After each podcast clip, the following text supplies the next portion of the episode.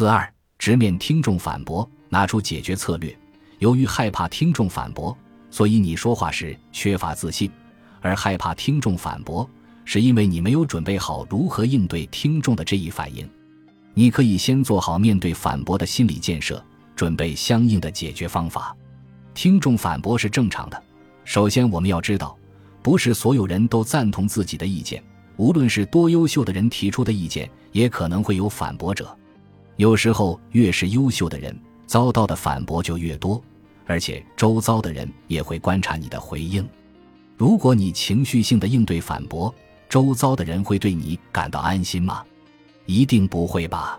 反驳者出现的时候，请你想着自己不只是受到反驳之人的考验，也接受着众人的考验，理解反驳者的诉求。为什么对方会反驳你？理由有二：一是对方觉得遇上了威胁当前自我的存在。人具备无意识自我保护机制，当你的话动摇了他人的价值观时，为了维护原本的价值观，他人就会反驳你。因此，你不能企图用理论来说服对方，对方正是因为不想改变才会反驳你。你越想说服对方，对方就越会反驳你。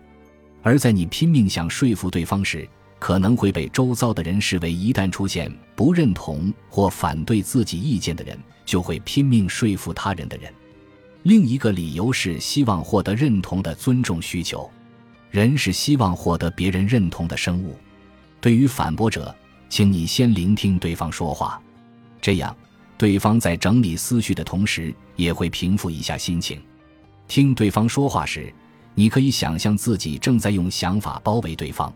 在这种状态下，聆听对方说话，可能产生共同体感觉。这种感觉让我们不需要使用语言，就能让彼此感到安心。如果你只注意对方的脸，就会在自己和对方之间筑起一道意识的墙，而一道墙形成后，双方就容易产生隔阂。听众反驳是必然的，你因为害怕反驳而无法以果断的口吻说话。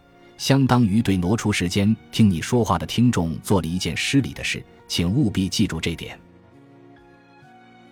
本集播放完毕，感谢您的收听，喜欢请订阅加关注，主页有更多精彩内容。